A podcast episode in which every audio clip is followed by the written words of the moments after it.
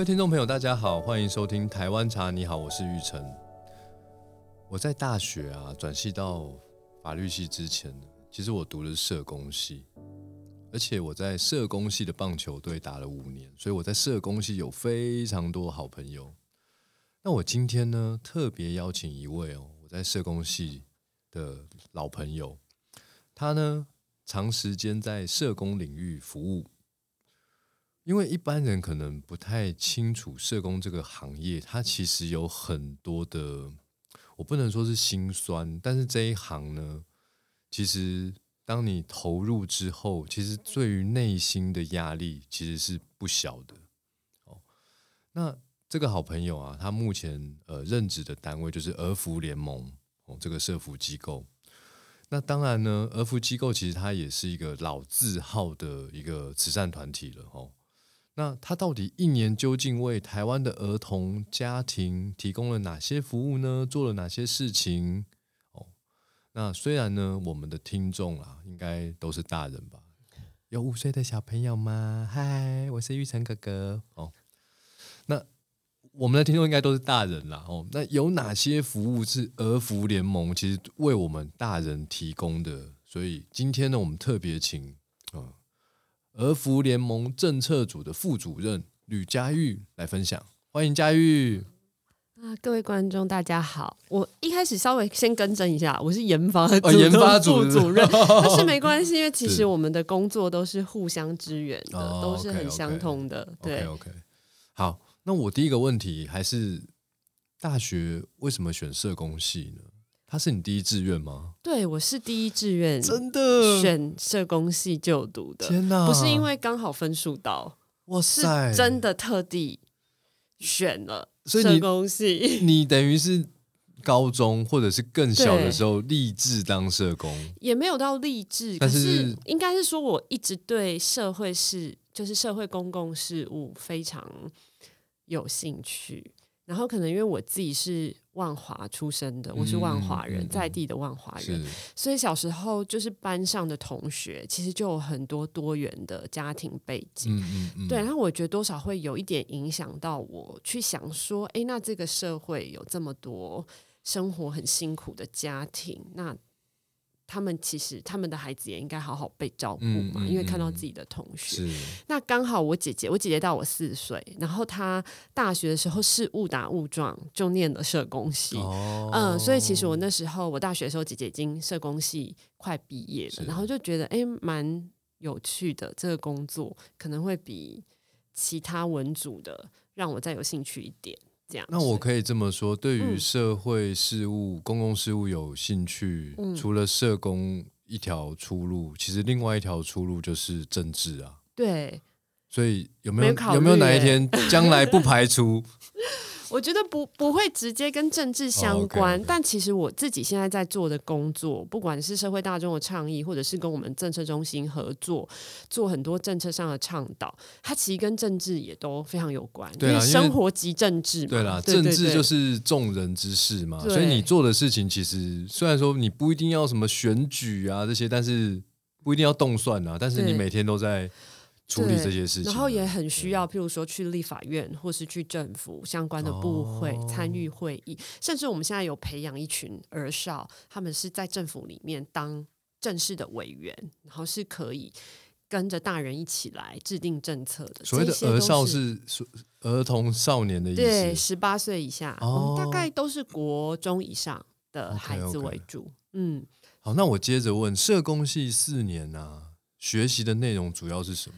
其实我觉得社工系就是很多人很容易把它跟志工搞混，对。然后我们最简单的辨识方法就是 志工没有钱，但是社工 是有钱可以领的。可是其实我再详细的来说，其实社工在学的就是一种怎么样帮助人的专业。那他的专业可能包括是你今天看到一个人，你觉得他有需要帮助，但他到底需要的是什么？哦，他今天很穷是因为什么原因？对，今天这个孩子在学校看到一个孩子，可能穿的破破烂烂的哦，或者是每天功课都没写啊，哦，就是感觉没被好好照顾。那我们要怎么样去了解真实的情况？其实我觉得在社工系有很大一部分都是在学这个。譬如说，我们要怎么跟他谈话？那我们要怎么了解一个孩子或是一个家庭的发展的历程动力？那或是我们可以透过团体大家在一起的时候，会不会有一些事我们比较容易了解？甚至是进到社区的工作，所以其实这些都是社工系在学的。那另外当然就是要怎么样做社会科学的研究。或者是说要了解这个国家，甚至是世界社会福利相关的政策，我觉得也都是社工系这四年很重要的专业训练。了解，嗯，那所以在呃姐姐快毕业之前，然后你刚好进了呃社工系，也不能说刚好你立志，对，然后透过了这四年的训练，所以你毕业前也就确定了要当社工了吗？我毕业前其实有一点迷惘，因为那个时候我姐姐已经在当社工了。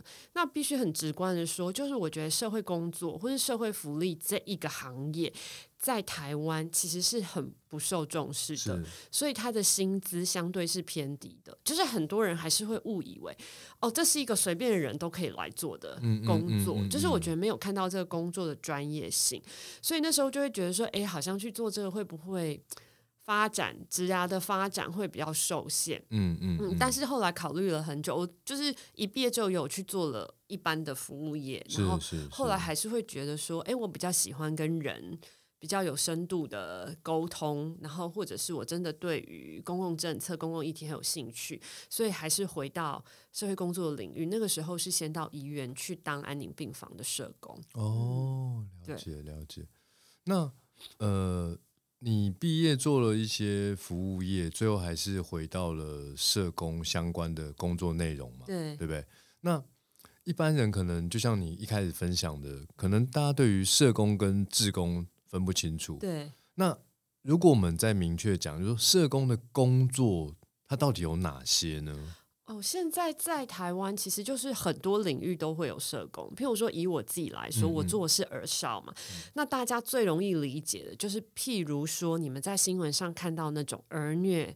的案件，嗯，就是儿少保护的案件，其实就是社工在其中。那所以，我我我当一个社工，我是要任职于政府部门，还是说是民间团体都可以？其实现在政府部门就是有公职的社会工作师嘛，然后也有一些社会福利相关的工作，可能跟身心障碍者一起的，老人一起的。妇女起的小孩、新移民，其实现在很多无家者，就是所谓的街友等等之类的，都在这个范围。那如果是民间团体的话，当然就是不同的民间团体有他关注的领域。譬如说像儿盟，我们就是关心儿少嘛。那譬如说像伊甸，他可能就是关心身心障碍者，或者像阳光，他们就是更专注在关心这个烧烫伤或是颅面损损伤的人这样子。所以，呃，就社工他在不同的领域都可以为呃不同领域的朋友做服务。对。那因为你刚刚也讲说，因为社工他本身是一个帮助人，这件事情本身是有专业的。对。所以，如果我今天要当一个社工，我我需要去考什么样的证照吗？嗯，现在在台湾，其实就是社工系毕业，大学社工系毕业的人都可以去考社会工作师。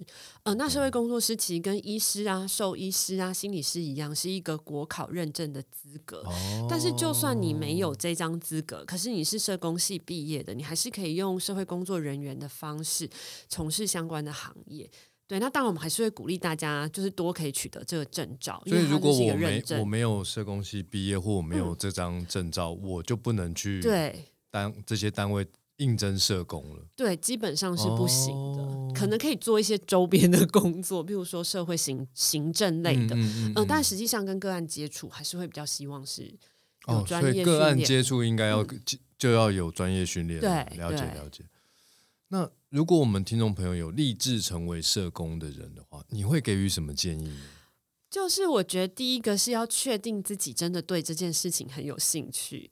就是嗯，虽然他可能不像你今天当资讯工程师或者是当科学家需要这么专门的所谓的科学二类组这种自然科学的知识，但是我觉得兴趣是支撑这个工作，还有热情是支撑这个工作很重要的动力。因为毕竟我们在工作上看到的都是这个社会大部分的人不热见的状况，所以你看，其实都是在看这个社会的阴暗面。那我觉得内心要有一个很强的信念，去相信自己今天所做的事情。就算只是让这个社会的一个人或一个家庭可以过得更好的生活，你都会觉得很值得。就是我觉得是这个信念要很强，就是对人的关怀跟对人的兴趣。那第二个部分当然还是要去接受专业相关的专业训练嘛。如果是孩子有兴趣，我们当然就是鼓励孩子可以去读社工系。台湾现在有非常多的大学都有社工系。那如果是大人有兴趣，哎，你半路想要。对这个部分有更多的认识，其实有很多管道，譬如说你可以去念学分班，或是你可以用考研究所的方式再去补修这些课程，一样可以具有社会工作师的资格。了解了解。那其实我大学是先考上社工系啦，那后来是转系嘛。同学同学。对对。那呃，在转系前呢，还是有修了一些必修课。我记得第一堂课老师说，当一个社工要有爱心、耐心、同理心。这句话是促使我 坚定转系的理由了。开玩笑，开玩笑。那个在那个年纪，对于这种东西比较没有办法好好的理解它。对对，但是随着你你慢慢长大，你就发现老师讲的这句话，其实各行各业都好重要。没错，对爱心、耐心、同理心。那我我想要请教你，就说你在社工领域服务也很长一段时间了。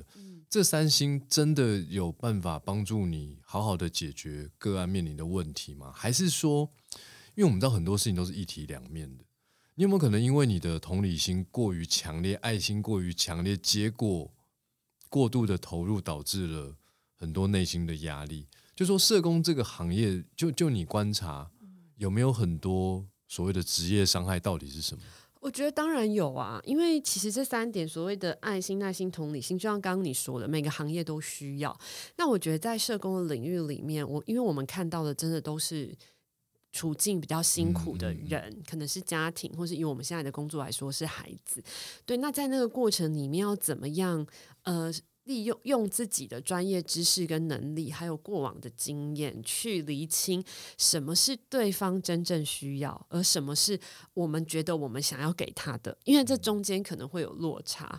对，譬如说，我们今天看到一个家庭可能很辛苦，那或者是妈妈没有把小朋友照顾好，那可能在第一时间，很多人会觉得，哇，这个妈妈就是一个没有资格的妈妈，那我们就应该要把小孩带走啊，把他送去寄养家庭啊，吼等等之类。可是你实际上去理解他们，你就会发现。现他们可能有很深的情感连接。其实我们只要用一些方式帮助妈妈促进她的亲子能力，或是改善她的经济状况，小孩跟她在一起其实是小孩想要的，也是可以过得比较好的。那我觉得这个厘清的过程，就是社工跟一般人不一样的地方。所以为什么我们的这些专业能力很重要？因为这些专业能力就是要帮助我们在那个过程里面，可以比较客观理性的去。评估分析这些事情，那你说职业伤害会不会？当然会啊！就算我今天很理性客观的评估，我还是看到孩子在受苦，所以那些事情还是我亲眼见到的。像那些儿虐的案件或是什么的，像我自己本身也会去做一些儿少保相关的调查。其实你看到时候。回家心里还是会很难过，所以就回到我刚刚讲的，儿少保儿少儿少保护，对，就是譬如说小小孩被虐待，或者是呃幼儿园或者学校的孩子被不当对待等等。对，那我觉得就是回到我刚刚说的，我们就是需要有那个信念去告诉自己说，他今天虽然。很可怜哦，但是事情不会在这里就结束。我们其实是有很多方式可以帮助他，甚至可以因为这件事让更多其他的小孩得到帮助。所以你在社工的领域，呃，一开始就是直接接触个案的角色。我本来在医院是就是照顾癌癌末的病人跟家人，那后来才慢慢慢慢的，因为没有在第一线，就开始进入到别的面向去贡献。对，那。想请教你有没有遇过什么印象特别深刻的个案？呃，其实很多哎，就是因为我一开始在医院的时候照顾癌末的病人嘛，那病人那个时候还很年轻，我真的大学刚毕业就去，所以那个时候很多家属或是病人本身，他其实都会质疑说，你怎么可以理解临终这件事情？嗯，你要怎么跟？即将要丧亲的家人一起工作，所以那时候其实就会受到很多质疑跟挑战。那我觉得也是在那个过程里面看到说，诶，我照顾个案是照顾眼前的人，但是我如果可以转为做政策或者是社会大众的倡议，那我可以改变这个国家或整个社会的氛围，其实可以帮到更多人。嗯，那我觉得是在那个很深刻的那个被质疑或是自己都质疑自己的经验里面。呃，开始有这些转化。那在过去印象很深刻，可能就是无家的人，他可能过世，那我们社工就从他住院一直到他最后推进火葬场，我们都一路陪在他身边。所以我那时候其实很常跑殡仪馆，对，因为他没有家人。是。那如果像最近的话，我自己印象比较深刻是参与一些儿少保护相关的案件。那你会应该说我。工作也会很累嘛，所以你常会觉得，工作这样做下去，到底什么时候才会得到效果？然后通常这个时候，我就会接到一件儿少保相关的事事件，嗯，那我去看到那个事件的内容，我就会重新燃起那个斗志，说，哎，原来这个世界上还是有大人是这样二代孩子的，嗯嗯嗯，对，那这些事情真的需要被改变，因为孩子很需要被保护。那我觉得是这个过程都是让我印象非常深刻。那我可以说，其实有很多个案，虽然有社工呃去了解、关心，提供了适当的服务，但是是不是有很多个案所面临的问题，其实，在既有的机制下，其实不容易被解决的。对啊，所以这也是呃民间社服团体存在的必要，因为可能在公部门的一些。人力上面，或者是一些法条上面的规范，他没有办法好好的去解决这个案问题，所以才会仰赖那么多民间的团体。对，应该是这样子。对，而且我觉得有时候是观念或者是作为上，像最近大家应该都有看到那个说青少年自杀率升高，是因为高楼大厦盖盖太多吗？这个新闻那个时候很红，就是有的时候政府真的就是会这样不小心走心，或者是。有一些需要被导正的观念，那这时候就很需要像儿盟我们这样的民间团体来告诉他说，事情其实不是这样的，其实有更好的解决方法。那可否请你向各位听众朋友，就是简单的介绍一下儿福联盟？好啊，儿福联盟我们其实在去年已经满三十岁了，今年是第三十一岁。那我们当时候三十年前会成立，主要是为了。呃，修法儿童福利法，那个时候还是儿童福利法，然后是为了修法，当时候只是临时组成的一群很关心这个法的人，讲学者、专家跟实务工作者。那法修完之后，就会觉得，哎，只有法条，但是没有人看他。是不是有好好落实？好像也不是个办法，所以才正式成立了儿童福利联盟这个基金会。所以，我们虽然是联盟，可是其实我们是一个基金会，我们不是一个联盟。这样可能在修法的那时候是一群人，就是称为联盟了。但是你们后来就是基金会了。那当然，这三十年间，我们其实做了很多，跟从一开始是落实，然后后来开始慢慢到一般而少，林林总总有。非常非常多的工作，包括第一线的直接服务，像是偏乡啦，以前是高风险，现在叫脆弱家庭，然后或者是家暴相关的，嗯，儿童家庭的处遇，然后还有收出养的服务等等。那后来当然还有很多是跟政策，然后跟修法、跟社会大众倡导这种相关的，也都有在我们的服务范围内。就想得到孩子要做的事情，儿盟几乎都有做。对我上网看了一下你们的网站哦，其实你们的服务就是分为三大类嘛。对，呃，特殊境遇、家庭增能、社会共好。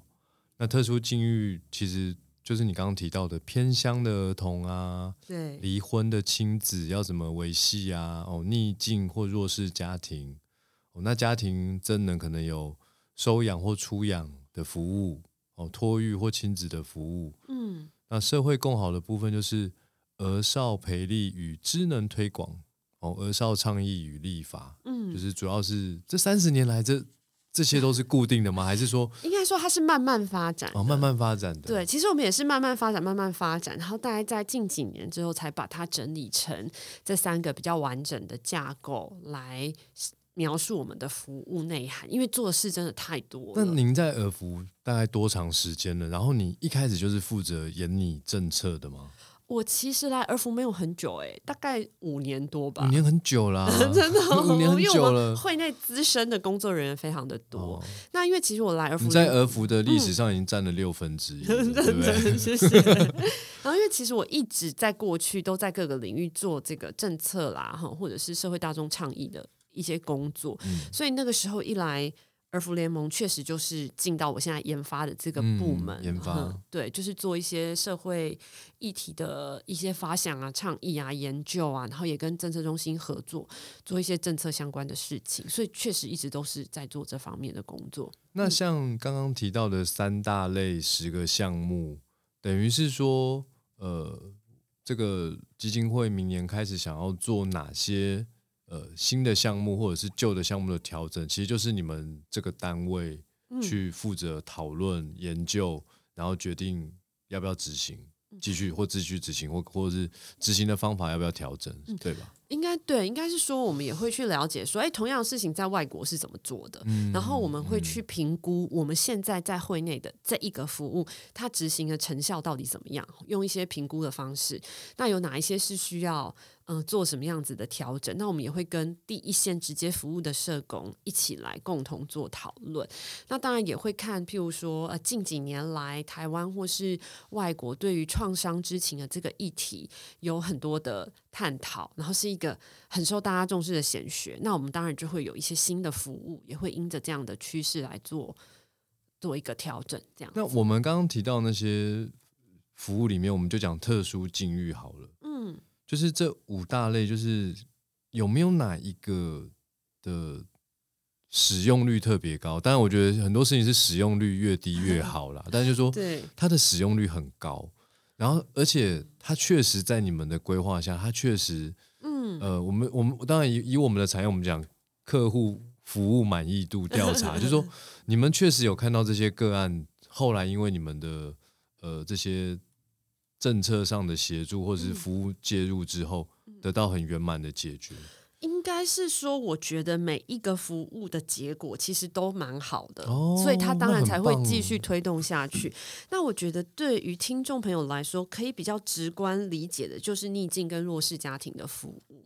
因为他从以前可能是高风险家庭，然后到最近叫做逆境家庭或是脆弱家庭，他其实在指的都是家庭功能上面有所缺乏，譬如说可能是经济上，或是什么原因的，那导致孩子的处境非常的辛苦。是，那这个我们可能就会有社会工作人员，就我们的社工人进去做评估之后，那依照他的需要给他相关的，不管是经济上的补助，或者是其他方面的服务，对，譬如说亲职能力就帮他。他上一些亲子的课啊，哈，或者是去做一些育儿的示范，然后也帮助孩子媒合一些资源。那这个很快的，你就会看到效果，因为家庭他可能本来就是因为经济。不好的关系，所以当经济状况改善了之后，他当然慢慢的就会比较改善。那像我们这边的偏乡，其实也是类似这样的状况，就是偏乡的孩子，他当然一方面是会有经济弱势上的问题，因为隔代教养的状况比较多。那尤其像这个，我们有时候也会跟很多呃其他的民间团体或是企业做合作，譬如说最近开始在募款的点燃生命之火，它其实就是跟我们的这个。中国信托点燃生命之火，其实就是跟我们的这个偏乡的服务是做一个合作的。那孩子除了可以受到这些帮助之外，我们甚至会补助偏乡的学校办理社团营队、寒暑假的活动。那这个效果当然就很显著，因为孩子平常是无处可去，他家里的餐食可能是不够的，可是他会因为我们的进驻，即刻的得到这些。软硬体的资源是是，对对对，像这些都是比较明显的。那其他的部分可能就要比较长时间才可以 看得出来。那那我我很好奇，就说这些个案是如何被发现的？呃，有的时候是学校老师会。通报相关的单位哦，对，那当然就是有部分的工作，譬如说儿少保护，因为毕竟政府还是有公权力可以介入处理，所以我们可能就是承接政府的一些委托案，呃，作为后后续比较二线的团体，就是当他急性期，政府这边的社工处理完了之后，家庭还有一些需要帮助的地方，他就会转给像儿盟这样的民间团体，长时间来做协助。OK OK，所以有的时候个案是由政府。呃，单位转借给你们的，对。然后有的时候可能，我随便讲，老师，对，因为老师可以每天观察到小孩的状况，对，这是一个切入的角度。那再来就是说，民众也可以打电话到你们的单位说。他可能有一些需要你们帮忙、主动求助的，也是 OK 的。对，那我们一样会有一个评估的流程，这样子。了解了解，蛮不错的，你们单位。谢谢。所以，以一个三十年的老字号的一个，呃，而且绩效算蛮不错的吧，在台湾来说。你们每年募款金额，其实详细我真的不知道哎，因为我们 是做财务的。OK，但是我觉得就是很谢谢很多社会大众的协助，就是让我们有很充足的经费可以运用在实际上帮助孩子这件事情上面。对对对。那如果说一般呃听众朋友或者是一般人想要成为儿福联盟的志工，他可以怎么参加呢？嗯，我们其实有很多方式。那我们实际上也有在第一个是我们每年都会有新的志工招募。那那个志工他可能包括是呃一些行政上的协助，或者是有的时候我们在陪同孩子上面有一些人力上的需求的时候，也会请志工可以协助我们。那另外的话，当然大家也可以透过譬如说转发我们的讯息啦，吼，推广我们的服务，甚至是捐款益助我们，我觉得也都是很好的，可以参与儿盟或是台湾这些儿少工作一些很很好的管道，这样子跟方式。那我也想要请教你哦，因为呃，前一阵子刚好台北市长选举结束嘛，那证件发表会我有看，是就。三位候选人其实都提到了一个少子化的问题。哦，对，因为我我现在看你们儿福联盟这上面的这些服务项目，就是没有没有少子化相关的这个议题。但我我想要请教你，就是说，既然这个已经变成是一个全世界哦，台湾是绝对脱离不了这个问题的，是因为台湾的生育率应该全世界超低倒数，我们跟韩国在拼，最后就说。以这个少子化的这个，你们最近有没有做什么相关的研究在这件事情上？其实少子化它是我们非常关注的一个议题，然后它其实是包含在托育、亲子服务跟倡议立法当中，就是应该是说，我觉得儿盟立基的点，因为我们关注的其实是孩子。所以其实从很遥远的年代，我们就一直在做托育相关的工作，因为孩子生出来要有地方可以送嘛，好父母才会安心生。对，所以我们以前其实有承办幼儿园，然后后来现在就是有。经营亲子馆跟我们自己的育儿家，那这一些场域都是希望说父母他带孩子，尤其是幼儿，他可以有一个安心去放松、玩、学习亲子能力的地方。那在政策上面，其实我们就有观察到说，近年来这个少子化的现象会这么的啊。被大家所关注，其实背后的原因，为什么我们的年轻夫妻不愿意再生孩子？它其实不外乎是经济的问题、跟托育的问题、跟整体社会友善氛围的问题。所以，其实我们有分很多的方式去做研究。譬如说，我们在二零一九年的时候，曾经在全台湾做过一个网络调查，有将近一万位的女性。包括已婚跟未婚的来填写这个问卷，那其实那个结果就是如我刚刚说的，因为这个研究刚好是我本人负责的，就是大家真的对于孩子生下来之后没有地方送，尤其是很多女性会担心孩子生下来之后会影响她的职涯，对，因为妈妈还是。被委托比较多 照顾的能力，我觉得这件事情也很需要透过政策去改变。就是说，其实很多父亲不是不愿意，而是台湾的很多政策没有在支持男性育儿。譬如说，他今天请育婴假，或是相关的一些措施。那另外第二个部分，当然就是我们高工时，但是低工资，那这个也会让很多人却步。对，所以我觉得从各个层面来看，我们当然就是会拖推，譬如说，希望公共化的托育可以。有更多的建制，让大家都可以有平价进变的托育资源可以送，而且他送的时间要符合大家工作上的需求，不是三点半就下课叫你一定要去接，这样谁有办法用，对不对？或是寒暑假没有开，这样谁谁有办法用？他第二个部分就是对于国家现在的这个发钱的政策，我们也会有一点担心，说当这么多钱被一次性的发掉之后，嗯，到底未来长远来看？生育率都没有上升，那这发钱的政策是不是有用？它其实也需要很多的分析。所以少子化这一块，我们很难去提供服务，我们提供的就是托育上的资源跟咨询。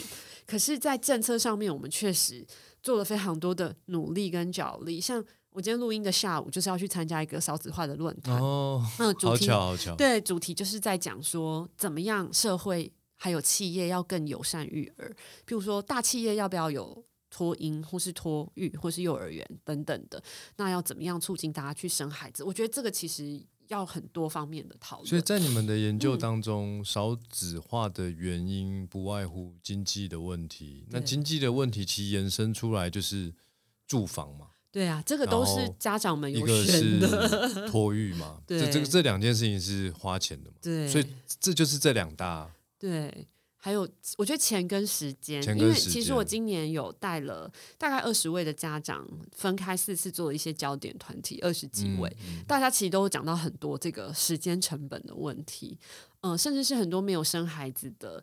呃，女性看到她生孩子的同事过的日子的状态，她都会有一点胆怯，说：“哎，我如果生孩子，我是每天就要像她这样冲来冲去啊，然后没有办法加班，然后工作上可能会被质疑，或是职业发展会受限。”我觉得这个都是很多大家心里面的担心，所以企业、社会、政府其实是多方面都要一起来参与这个政策，倒不是说单一项的服务可以改善，可能也跟整个社会文化。化的变迁有关联，因为可能在过去，呃，我爸爸那一辈没有那么多妇女上班，对，那很很理所当然的，就是说结了婚，那呃小孩生出来，他自然而然就有人照顾，嗯嗯嗯，哦，因为像我母亲就是家庭主妇嘛，所以她在家照顾小孩，那当然，呃，因为自己家里开公司，所以你说他完全没有。呃，在工作上付出也也也也未必，但是他其实多了蛮多的时间可以托育的，对，哦，就是照顾小孩，所以变成是说，如果现在的社会其实并慢慢的变成妇女是有机会在各个领域崭露头角的，那相对来说，小孩就要找到另外一个，呃。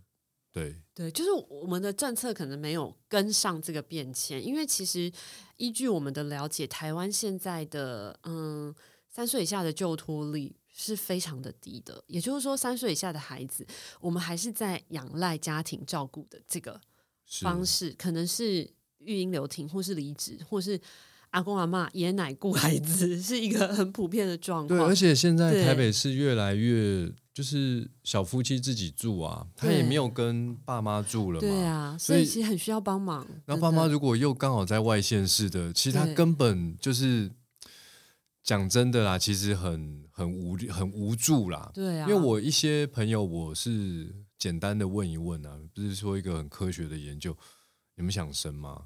想啊，那怎么没生？嗯，不敢生。当然有一些人就是啊，我就是不生。对，这这这当然也有。但是如果说政策上面能够照顾到想生但是不敢生的，哎，其实慢慢的少子化的问题就可以获得对啊对啊。可就你们的研究，这件事情是一个有办法逆转的。当然，当然，因为其实我们常常讲到少子化或是什么的，我们都会提到北欧嘛。那很多人第一时间就会说：“你看他税收那么高，什么之类的，我们要怎么跟他们比？”可是其实如果大家有去了解北欧也是经历过这样的一个历程，就它的生育率也曾经下滑过。嗯嗯，那他那个历程是呃，在那个过程里面，他开始去更尊重两性平权这件事情。然后当两性平权这件事情上来了之后，所有的政策配套措施一一上来了之后。整个国家，不管是男生还是女生，都认为养育孩子是自己的责任，也是国家的责任。就是当有这个氛围之后，慢慢政策才会有办法起来，然后才有办法走到今天。像北欧，他们的妇女就业率这么的高，他们的儿童幼儿的家外就托率，就是送到家外去托婴的这个比例还是很高。可是他们的父亲或是母亲双方都很乐意请。育婴留停假，而且所得还是可以被 hold 住，然后他可以再重返职场。就它是一个很流动的社会，大家要生孩子就可以回去生，啊，你生了你也不会担心发生什么事情。所以就像刚才您说的，我我们也会觉得说，哎，那有没有人是真的不想生？很多，但那些人你给他什么，他都不会再生了。我们的重点应该是，其实有很多人他是想生的，可是他有很多的顾虑，他那个顾虑不是空穴来风哦，他是看着身边的人。感受到的，看了就怕了。对，看了就怕。那这些人，我们是不是可以多给他一些支持性的服务，让他安心的把孩子生下来，然后他害怕这些事情不会发生？我觉得这也是儿盟一直在努力的方向。对，因为。我我们父执辈就是几十年前，当然就是大部分都是男性工作哦，女性在家。对，那因为现在时代变迁了嘛，其实整个世界都不是长这样啊。男女都工作，那其实男女也应该都可以所谓的育婴留停嘛。是啊，是啊。那你如果说今天要我选，哎，我我觉得也蛮好的啊，我可以休个一个月、两个月、三个月，好好的顾小孩，这前所未有的经验嘛，因为。这种机会就那一次嘛，对，他有一天会走了，你就再也不一样的那个过程。所以，但是这个这个其实观念是随着时代在改变的，所以政策其实也应该要跟着，嗯，哦，整个大家这个世代的脑袋一起去做调整。对对，所以就是需要我们多多的提出很多的建议，推动政府。好，那俄服联盟接下来有什么比较重要的计划呢？嗯，应该是说，其实如果大家可以上我们的网站稍微看一下的话，其实这些服务都有一直持续在进行。嗯嗯。那我自己觉得比较特别，是我们近年来花了非常多的心力在推所谓的儿童人权。哦。嗯，对。那儿童人权的这个部分呢，它就包括说让大家认识什么是儿童人权。其实我们刚刚谈的所有的事情都跟儿童人权有关。然后另外呢，我们也做很多儿少的培力。培力的意思就是说，有一群儿少，他们也。很在意、很关心公共事务，那其实我们应该要让孩子的声音更多被大人，甚至是被政府听见。所以，我们现在其实有培力很多的儿少，就像我刚刚讲的，他们可能在行政院或是卫生福利部里面，跟成人一样担任。政策的委员，嗯嗯，那我们今天要制定一个跟孩子有关的事情的时候，其实我们就应该要听听听听孩子孩子怎么说啊？对，就有点类似说我们大家小时候服仪都管很严嘛，对不对？老师说什么就是什么，学校说怎么样就是怎么样。但现在有更多开放的空间，是可以让，譬如说学生会进去服仪委员会跟老师们一起讨论，那孩子们他们的想法就会被大人听见。那为什么这件事情很重要？是因为我觉得大人是有盲点的。其实到了我们这个年纪，我们都已经忘记我们小。小时候十八岁或十二岁的时候在意的事情了，那孩子会帮助我们唤醒这件事情。那你就会发现说，哎，其实对大人来说好像无关紧要的事，但对孩子们是很重要的。那何妨就听听他们的意见？所以我觉得我们就是。呃，最近很努力的在推的，一般的儿少的是这个。那另外一部分当然就是我刚刚有提到的创伤的这个部分，就是希望让大家都可以去明白，说我们看到一个很皮、很不听话、不乖巧、不可爱的孩子，可能是因为他曾经在他过往的人生里面有什么样的创伤经验，而导致他的身心有受到什么样的影响。那当我们知道这件事情之后，我们可不可以用一个比较好的方式来帮助他走过那个历程，而不只是觉得他很糟糕而已？嗯，对，简单的白话来说就是这样。然后我们其实应该要去关注他们的一些呃知觉上的一些童年的一些经验，因为我们长大了，我们会丧失一些原来的那些感感受的能力。那我们。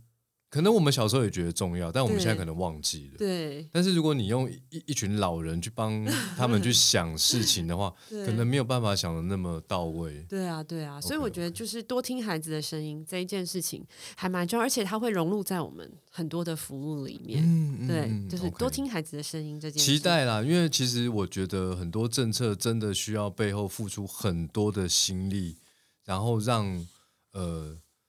既有的一些规则要打破，它本来就是一件很辛苦、很辛苦的事情。没错，没错。好，最后我想要问佳玉哦，就是你有没有什么印象深刻的茶故事啊，或者是哦，随便问我一两个问题，茶的问题。你说问你吗？对啊，对啊，对啊。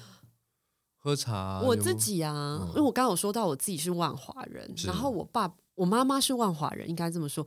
我爸爸是大道城人，嗯，所以其实我从小跟着我爸去茶庄买茶长大的哦。所以喝茶是我们家就是共同的回忆，对小时候的文化。但是我觉得好像在我们这年龄层的人，像有这个经验的人比较少，对，所以就会很想问你说，那怎么办让大家 可以多喝茶？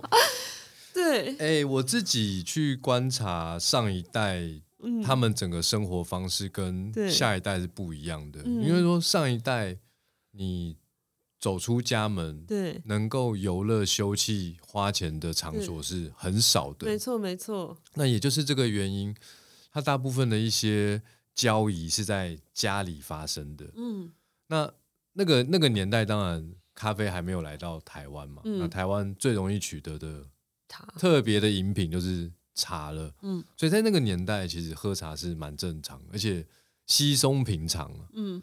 但是等到整个台湾的社会慢慢的开始产生一些改变，就是花钱的场所变得很多，花钱的场所变得很多，我就不用窝在家里泡茶了嘛，因为泡茶它总是要那些茶具啊，对，你又不可能带着到处跑，是，所以慢慢的在呃生长过程中，如果你不是习惯窝在家里，对。交易、互动、娱乐，嗯，你就会开始把这些消费行为或者是兴趣开始产生了改变。